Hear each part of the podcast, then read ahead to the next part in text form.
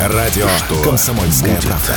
Честный Никаких взгляд фейков. На только проверенная информация. За происходящим наблюдает Иван Панкин. Здравствуйте, друзья! Здравствуй, дорогое отечество! Иван Панкин в студии радио «Комсомольская правда». Я рад вас всех приветствовать. Напоминаю, друзья, что трансляция идет на канале Не Панкин в YouTube, разумеется. Подписывайтесь, пожалуйста, нажимайте на колокольчик, в чате пишите. В середине, в конце, в середине следующего часа, во время больших перерывов, с удовольствием с вами пообщаемся, микрофон будет работать.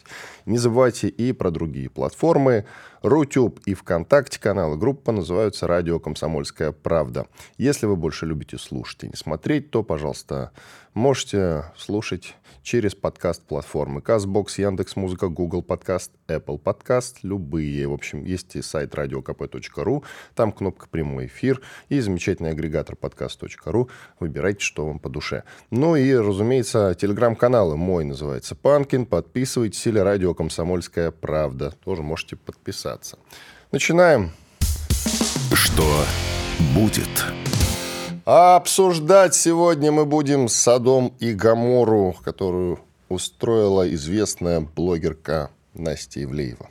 Значит, она устроила голую вечеринку в Москве в клубе «Мутабор», на которую пришли огромное количество звездных и не очень звездных гостей, и все пришли в немножечко обнаженном виде. Хотя были там, если судить по картинкам, люди совсем голые. Например, с носком на половом приборе. Серьезно, вот так вот, абсолютно голые. И все это они вывалили в сеть, все эти фотографии замечательные. Среди гостей Ксения Собчак, Филипп Киркоров, Лолита, как-то совсем странно, кстати, ее там видеть. Дим Билан, рэпер Джиган, многие-многие-многие другие.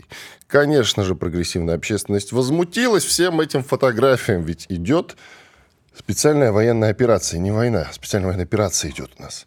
А это значит, что такие вечеринки, ну, как бы не очень правильно проводить. Вот писатель Захар Прилепин написал, что в 23 году смотреть на все это особенно мерзко. Депутат Госдумы Милонов высказал, высказался, что артисты наплевательски отнеслись к людям.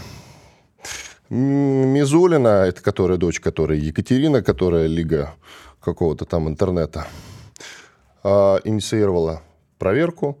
Прокуратура там уже затеяла всех этих людей проверять в том числе украшения, которые демонстрировала Ивлеева, блогерка, за 23 миллиона. Откуда у нее такие деньги у богатой девушки? Вот надо через налоговую ее проверить. А вдруг она от этих самых налогов уклоняется? В общем, теперь у организаторов большие проблемы. В клуб «Мотобор» потом приезжали маски-шоу, разгоняли других людей, которые похожую вечеринку пытались устроить. В общем, все довольно весело, все как мы любим. А к нам присоединяется наш любимый Игорь Виттель, известный журналист, телеграм-канал «Виттель Реальность». Здравствуй, Игорь.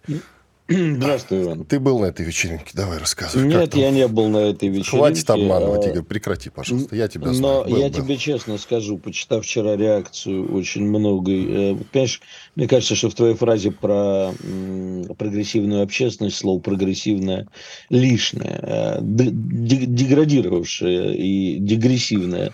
Так, во-первых, мы с тобой популярность всю последнюю растеряем, если ты будешь говорить. Почему? Надо, потому что нужно говорить, что это сволочь, что что их нужно всех отправить на фронт, Нет. рыть окопы и так далее я и тому вообще, подобное. Я вообще не понимаю, что тут обсуждать. Единственное, за что их можно э, судить, это за оскорбление...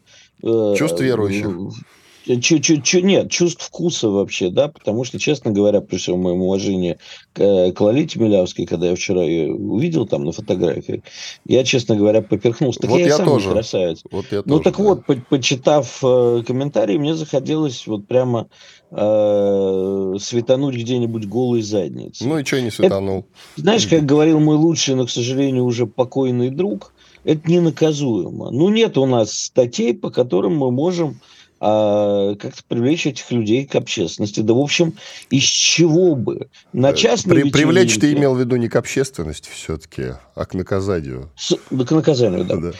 На частной вечеринке, в частном клубе, на которую билеты не продавали. Вот на вторую часть, которая, я не знаю, должна была состояться вчера или не должна была, уже в результате после, как ты справедливо заметил, масок шоу, а билеты продавались, это была открытая вечеринка. А тут частная вечеринка.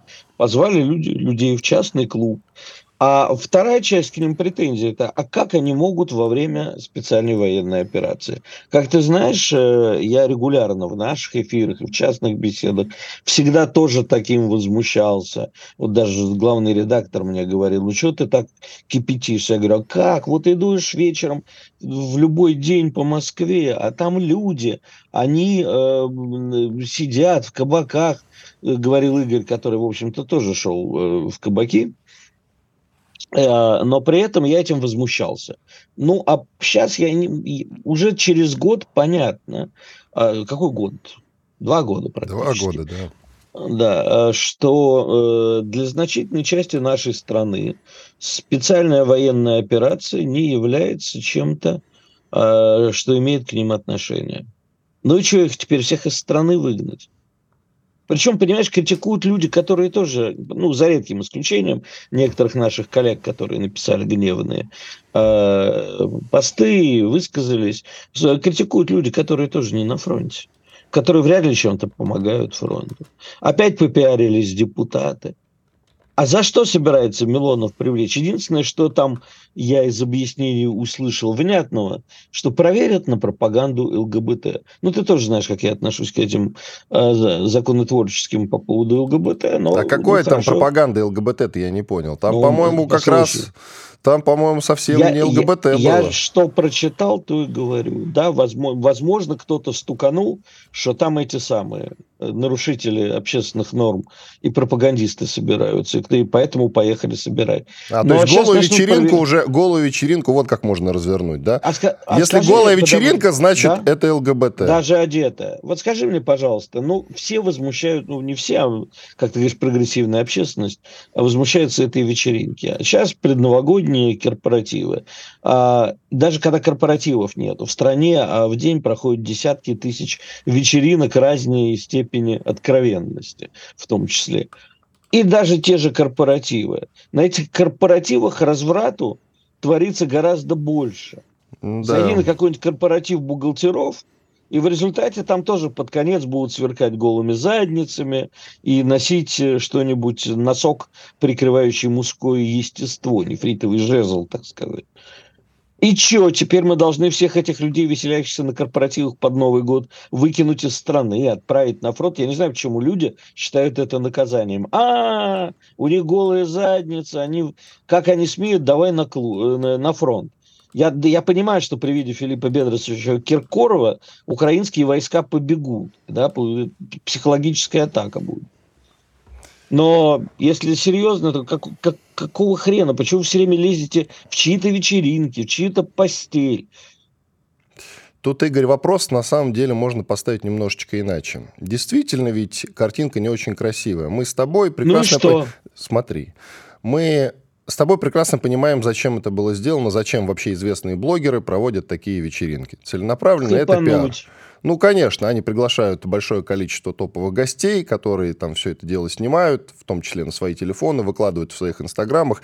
И любые вложения, любые миллионы, в том Запрещенный числе в России инстаграм, заметим. Да, любые миллионы, я не знаю, рублей или долларов, вложенные в эту вечеринку, они потом как раз э, конвертируются вот в этот самый пиар. То есть, по сути, это такое выгодное вложение.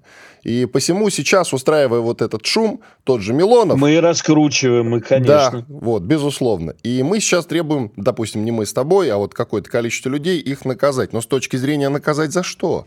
Действительно, ладно, вот ладно, ладно, картинка не очень приглядная. Пиарщикам Ивлеевой надо дать по голове.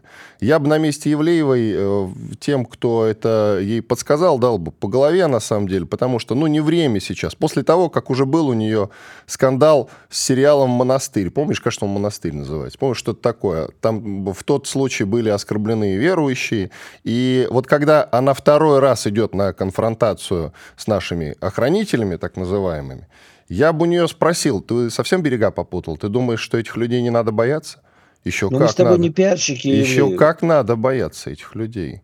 Они тебя, вот еще один момент, они тебя сожрут. А вот с налоговой, кстати, за демонстрацию вот этого э, украшения за 23 миллиона рублей, я бы еще раз дал по голове, потому что действительно, когда идет военная спецоперация, это уже, ну вот это вот они с жиру бесит. Это уже совсем некрасиво. Мне, честно говоря, очень странно, когда это все сравнивают с Великой Отечественной войной. Вот если бы, не дай бог, на нас напала НАТО, вся страна поднялась бы, вот тогда возникли бы вопросы. Вы что, сволочи, делаете? когда на, на нас напали, и мы э, вот к таким вечеринкам в Киеве, я думаю, вполне справедливые могут быть вопросы, потому что э, у них там происходит непонятно что. Спасибо. А мы, а мы побеждаем. Спасибо большое. Игорь Виттель, известный журналист, мой соведущий, телеграм-канал Виттель Реальность. Подписывайтесь. Сейчас у нас перерыв. Оставайтесь с нами. Радио «Комсомольская правда». Срочно о важном. Что будет? Честный взгляд на 22 декабря. За происходящим наблюдает Иван Панкин. К нам присоединяется Алексей Живов, известный политолог, военный волонтер, телеграм-канал Живов Z. Присоединяйтесь, пожалуйста, подписывайтесь, я имею в виду. Ну и к эфиру присоединяйтесь тоже к трансляции, например, на YouTube канал Непанкин. Леш, приветствую тебя. Приветствую. Так, мы тут обсуждаем, угадай что, угадай что, вечеринку Насти Ивлеевой, голую вечеринку, Содом и Гамору, которую они там устроили. Но у меня сдержанное мнение, у моего товарища Игоря Виталя тоже довольно сдержанное. Но у тебя, я так понимаю, более радикальное. Прошу тебя.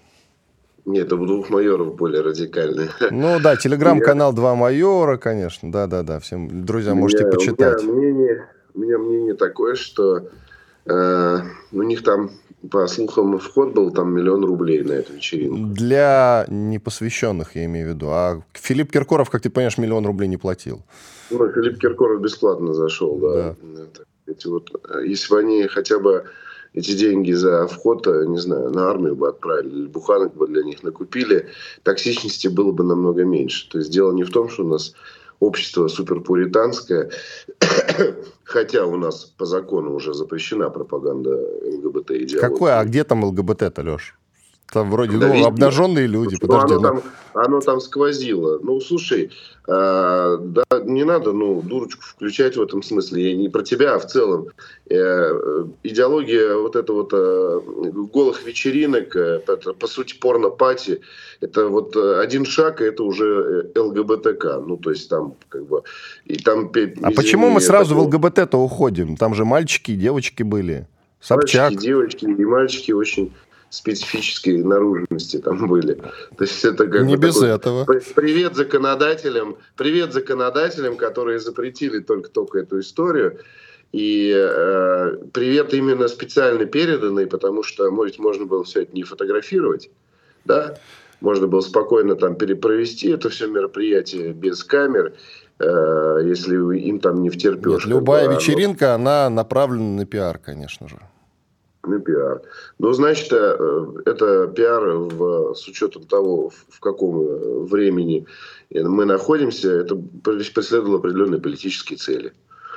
То есть это было некое заявление политическое, таким образом сделанное. То есть они на... таким образом нам всем сказали, нам на вас похрену.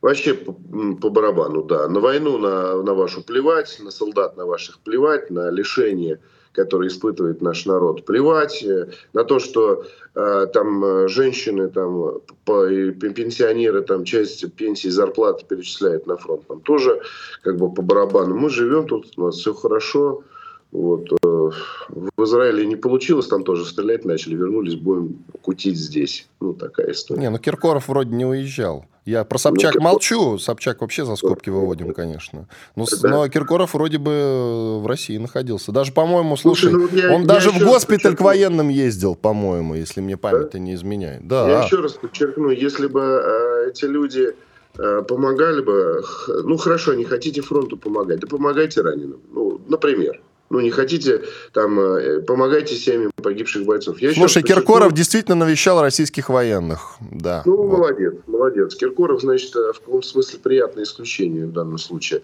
А, смотри, вот э, пример такой был во Вторую Отечественную войну, которую у нас принято называть Первая мировая еще. Федор Шаляпин был там, ну, на, в зените славы, Шаляпин ездил, устраивал благотворительные концерты, собирал деньги, причем абсолютно там с улицы мог э, с шляпой собрать деньги, и тут же эти деньги отправлял, значит, на сирот. Свои собственные средства Шаляпин потратил на открытие в Петербурге э, двух военных госпиталей, где его дети, сыновья э, и супруга работали медбратьями, медсестрами. Понимаешь, вот ну, это нормальная позиция национально ориентированной творческой интеллигенции. А давай вопрос государству к нашему уважаемому зададим. А что ж тогда у нас спецоперация-то идет, а не война? Мы сейчас спрашиваем с вот этих вот людей, какого ляда вы проводите такого рода вечеринки, и главное, ладно, проводите ваше дело, вываливаете это все в сеть для общественного обсуждения. Если у нас не война, а спецоперация. Была бы война, был бы спрос. А спецоперация, ну, какие это... ограничения там? Слушай, ну это вот э, разговор, мне кажется, в пользу бедных. Это каким словом не назови, понятно, что происходит. Абсолютно понятно, что происходит. Каждый день гибнут наши парни.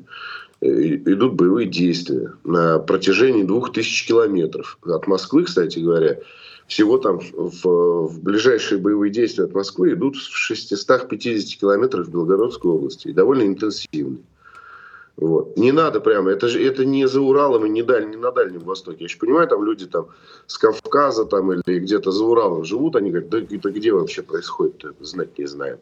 Страна большая. А здесь это все рядышком совсем. Вон, финны, а Финляндия, сколько, сколько там, 40 километров от границы с Россией находится, да, уже там американские военные базы сейчас размещаются активно. Ну, как да вроде не пока не размещаются, Леш, Леш, пока вроде не размещаются. Специальная военная операция только по одной причине, чтобы э, ну, скелет мирной жизни сохранялся.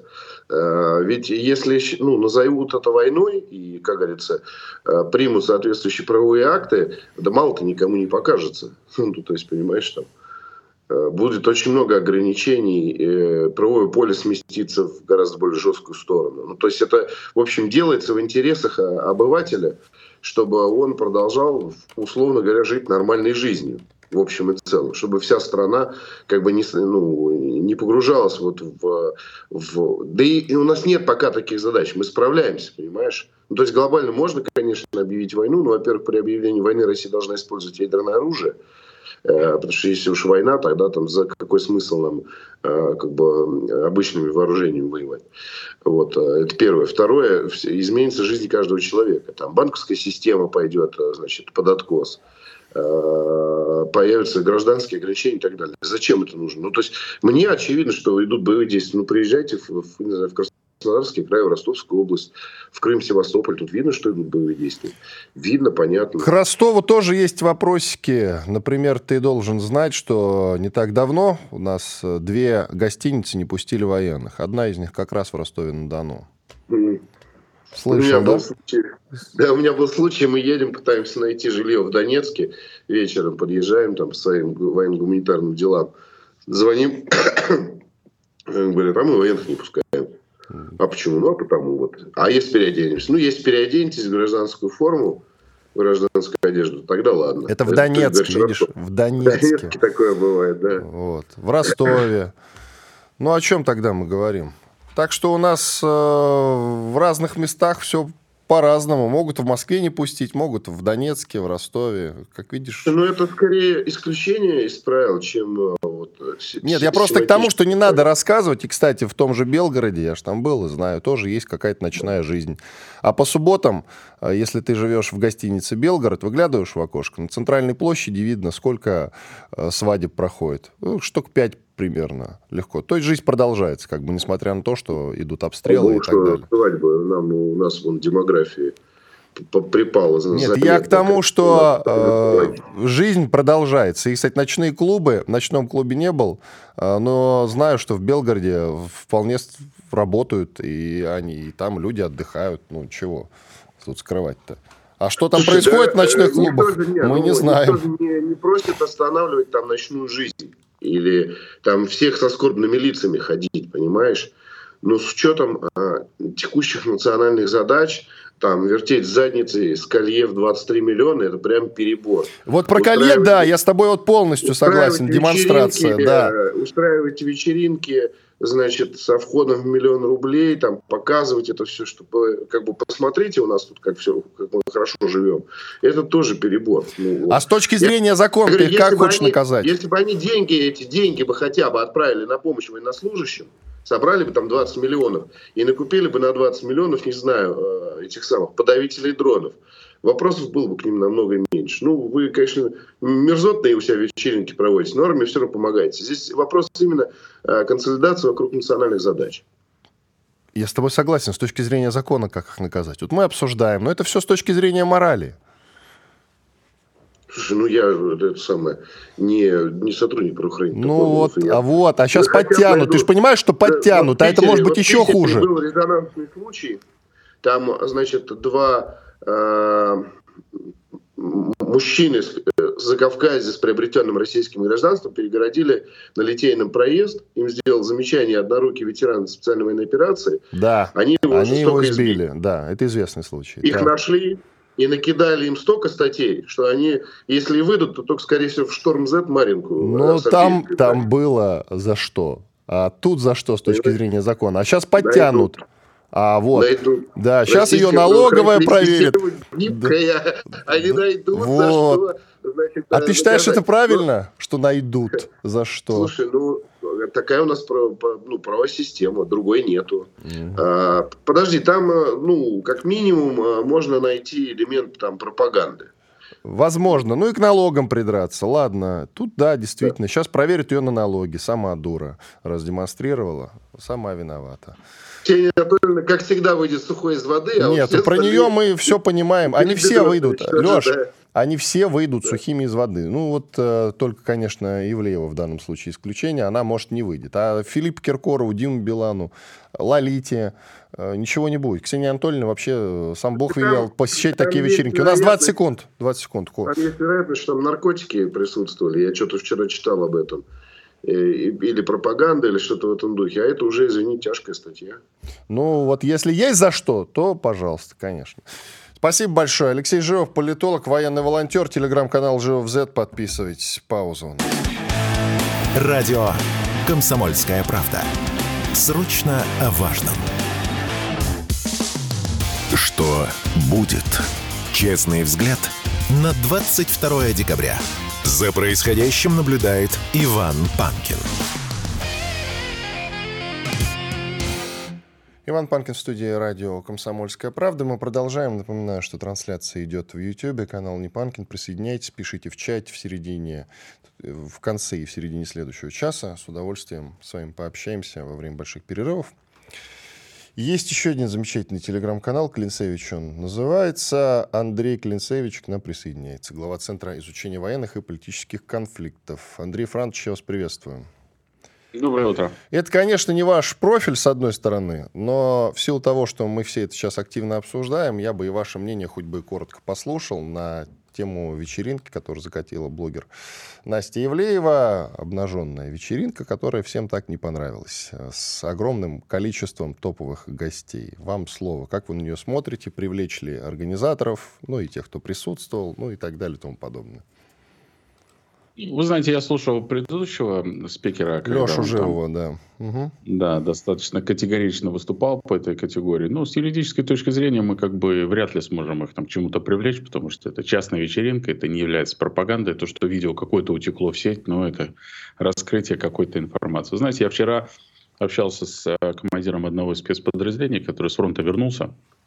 Я говорю, слушай, а вот твое мнение, вот ты только, как говорится, из окопов, у тебя свежие воспоминания, а вот тут такие события происходят. Он говорит, «Э, ты знаешь, мы вообще это не замечаем. Ну, нужно понимать, что страна все равно будет жить своей жизнью. Таких вечеринок проходят сотни по всему, по всей стране. Ну, просто к этой привлекли внимание, потому что там есть одиозные какие-то персоны, и это стало резонансным. Но это было и будет всегда, и они будут друг перед другом, условно говоря, э, я не знаю, показывать свою эту роскошь. Я уверен, что подобного рода мероприятия, может быть, не в таком масштабе или где-то ну, проходят во всех странах мира. Поэтому это наш просто человеческий такой порог, просто в, каком-то, в какой-то части он становится более концентрированным. Это не повлияет ни на нашу боеспособность, ни на наше стремление двигаться вперед. Это не повлияет на наших волонтеров, которые оказывают фронту помощь. Поэтому, на самом деле, здесь в определенной степени выбор каждого. Спасибо большое. Ну, теперь давайте с международки начнем. Тут есть, э, вот вы сказали, во всех странах мира есть э, у президента США сын по имени Хантер, который тоже в разных делах засвечивался, в том числе и в вечеринках, и в наркоманских вечеринках, и в историях с проститутками, и в коррупционных скандалах. И вот сейчас выясняется, что Байден его перевозит на э, своем президентском вертолете. Есть цитата даже, потому что он его очень любит. А цитата эта принадлежит пресс-секретарю Белого дома Карин Жан-Пьер. Что вы думаете по этому поводу? Америка скатывается в политический скандал.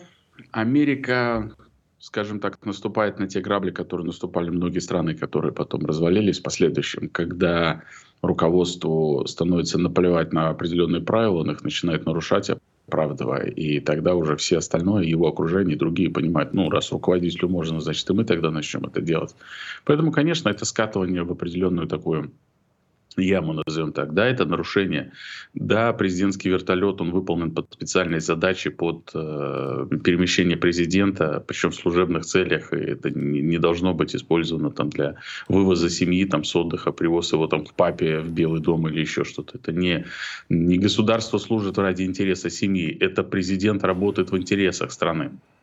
Но в Америке и Ридны по-другому решили это воспринимать. Поэтому, конечно, республиканцы будут пытаться это использовать в своей какой-то риторике наездов на Байдена. Мы видим, что этот кризис становится у них еще более острый. Причем он острый настолько, что каждый из президентов понимает, что если он проиграет, он сядет в тюрьму надолго. Каждый, вы представляете, вот условно выигрывает Трамп, семья Байдена все садятся. Выигрывает Байден, Трампа посадят. Поэтому у них есть за что биться. И сейчас мы, конечно, будем видеть, что грязи будут выливать они друг на друга еще больше. Давайте теперь поговорим про фронт. Андрей Францович, как вы думаете, изменится ли что-то на фронте? Я имею в виду не нашу сторону, понятно, у нас задача продолжать наступление. А вот интересно, что предпримет Украина? Она наглухо уйдет в оборону, ну, в силу того, что действительно ресурс э, уже в каком-то смысле исчерпан. Другой новый ресурс будут давать как-то осторожно и постепенно, соответственно, и их, наверное, задача сейчас уйти в оборону, и делать ставку на какие-то террористические атаки? Или, может быть, у вас другое мнение? Не, вы четко отметили, что в первую очередь, конечно, они сделают э, ставку на терроризм. Они, я думаю, усилят э, значит, подрывы нашей инфраструктуры, в том числе диверсионный акт относительно лидеров общественного мнения, еще что-то. То есть мы в ближайшее время эту активность увидим. Мы видим, что Украина не имея условно каких-то ограничений морали по использованию там а, введения в заблуждение людей, развернули целую сетку колл-центров, которые обманывают граждан, выманивают у них средства, а потом для того, чтобы эти средства вернуть, они же их и заставляют совершать какие-то поджоги военкоматов и так далее. То есть у них ситуация двойной победы. Они деньги заработали и бесплатно использовали агента, условно говоря, введя его в заблуждение. Это, конечно, очень такая тяжелая ситуация. Понимаем, что не воздействует на категории незащищенные, там, а, условно говоря, пенсионеры или еще что-то, которые ну, достаточно легко могут быть введены в заблуждение. Вторая история – это, конечно, уход в оборону. Здесь им нужно численное преимущество. Они сейчас массово проводят мобилизационные мероприятия. Женщины, молодежь а, делают попытки возврата из-за границы. Там все сейчас, я думаю, слышали статью Умерова, что он там планирует вводить уголовное наказание за тех, кто получит повестки за границей и не вернется. Но эту работу они ведут еще с прошлого года все посольства получили указание работать с крупными работодателями и мужчин призывного возраста сначала переписывать всех, а потом делать ну, такие, условно говоря, предпосылки для их увольнения. При этом сами законодатели начинают блокировать кредитные карты, а, я имею в виду самой Украине, вынуждая человека вернуться и лично, условно говоря, там, подписать какое-то заявление, то есть чтобы он заехал на территорию, а выехать уже не смог. Поэтому они, конечно, это будут делать. С военной точки зрения а, им нужно сделать несколько вещей. Это создать эшелонированную оборону. И мы видим сейчас, что они начинают копать и глубоко, и создавать зубы дракона, там разные другие фортификационные сооружения. Но на это требуется очень большое количество финансов живых. Вот, так же, как и нужно выплачивать зарплаты. А с этим проблемы, потому что у Украины э, минусовой бюджет на 50 миллиардов. То есть тут даже не столько в пушках, снарядах, сколько просто живые деньги нужны на все эти вещи. Вот. И, конечно, они будут делать упор на беспилотные технологии, они уже об этом заявили. Это сейчас эффективные формы и методы ведения вооруженной борьбы. И мы, как говорится, вместе с ними вровень идем по этому поводу. Про FPV, мы вот кадры там с того же Херсонского направления, подрывы лодок, это все как раз беспилотники. Они позволяют очень дешево и быстро, и самое главное, точно уничтожать противника. И здесь э, и мы, и они испытываем определенные сложности, но вот эта извечная борьба, э, значит, копья и щита, э, щит пока в виде рэба, там какой-то защиты немножко отстает. Но в ближайшее время, когда его уже быстро все сделают, вот тогда вот этот перевес по дронам, он перестанет быть таким существенным, потому что все закроются зонтиками защиты и придется новые способы искать.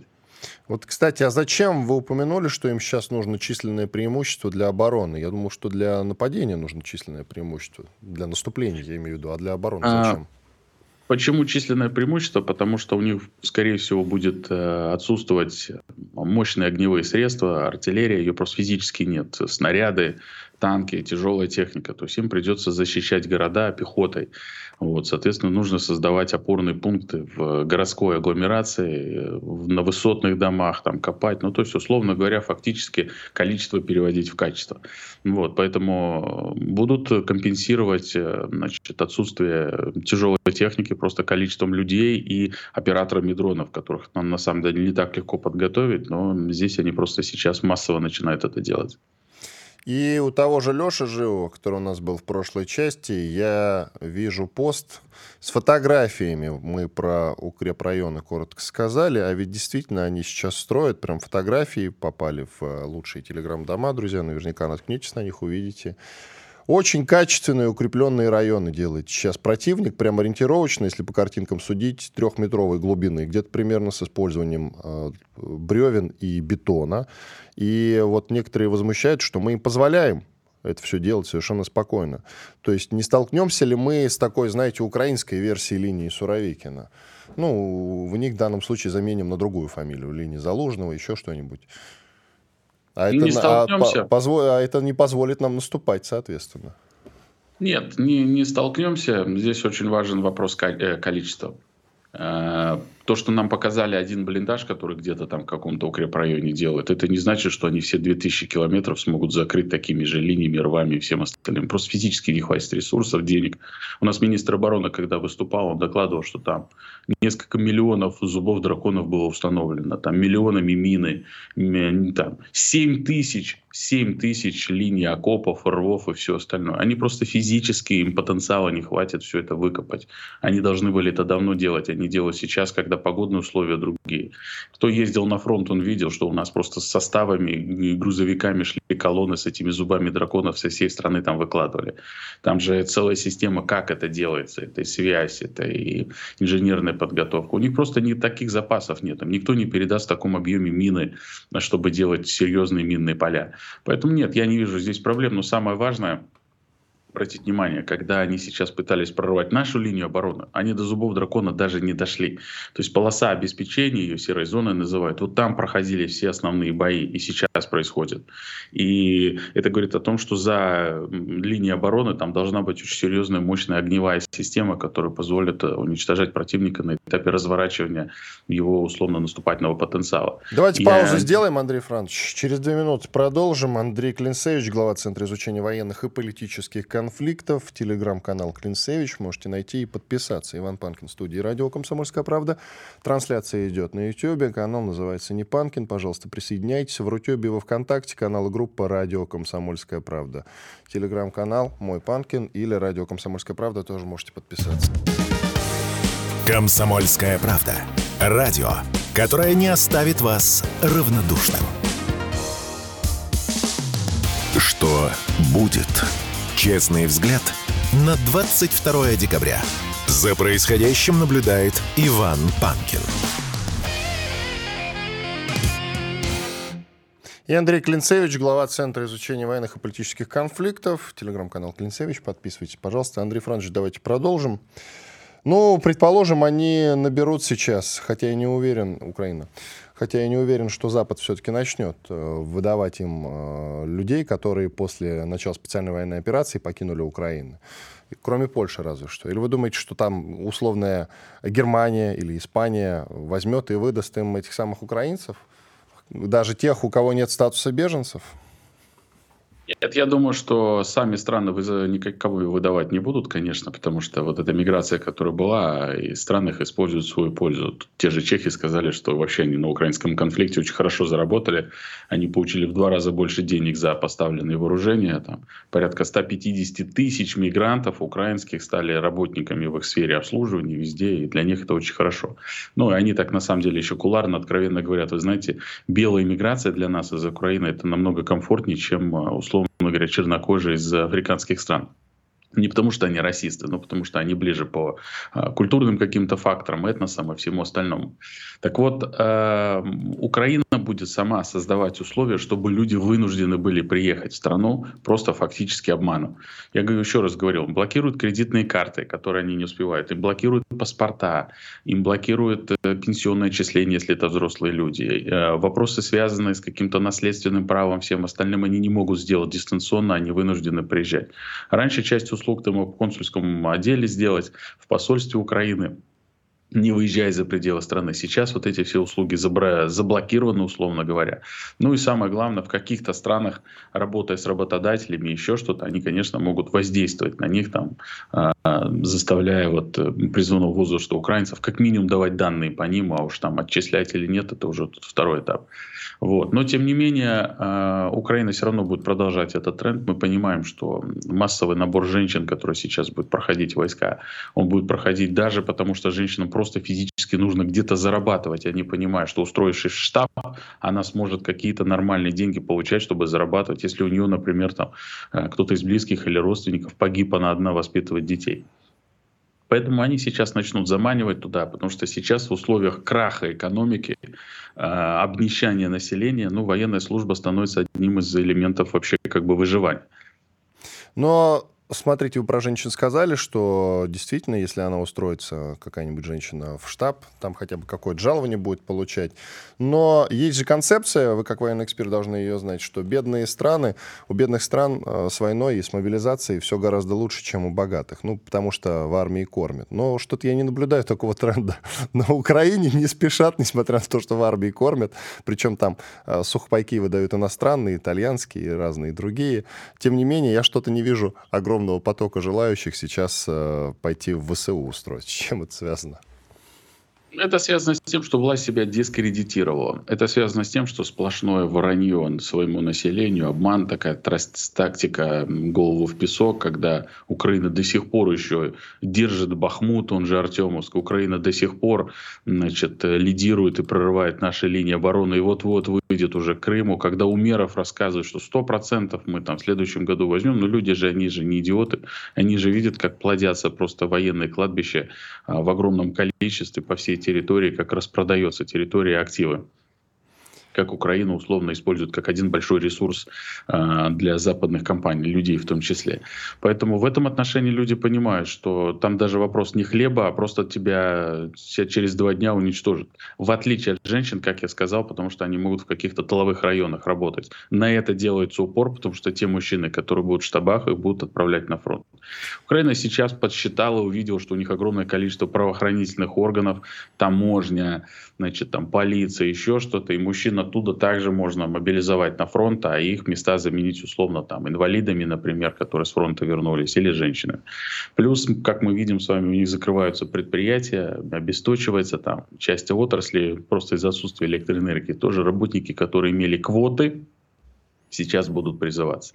Массово это не будет, расчет на еще 150, 200, может быть даже 300 тысяч они наберут, и на зимний-весенний период с точки зрения обороны сказать, что у нас там будет легкая прогулка, нет, нам придется прогрызать линию обороны, ну, скажем так, с такими же тяжелыми боями, как это мы делаем сейчас. А почему это все не создает революционную ситуацию? Вот все, что вы перечислили, я имею в виду, от вранья власти до отсутствия перспектив создает. Напряжение очень серьезное. И какие но перспективы тогда?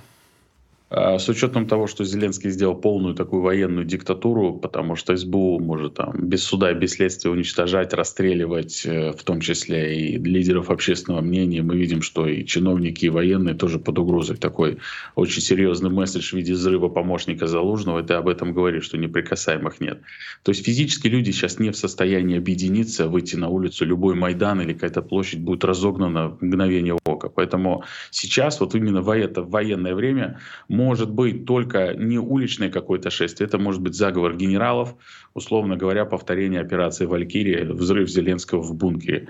Ну вот, поэтому это единственное, наверное, какое-то решение. Ну или если Запад как-то захочет повлиять и заставит его уйти, смениться, ну, я так понимаю, пока их устраивает. А нам это что даст? Ну, не Зеленский, Залужный, любой другой, назовите любую фамилию. Какая нам разница?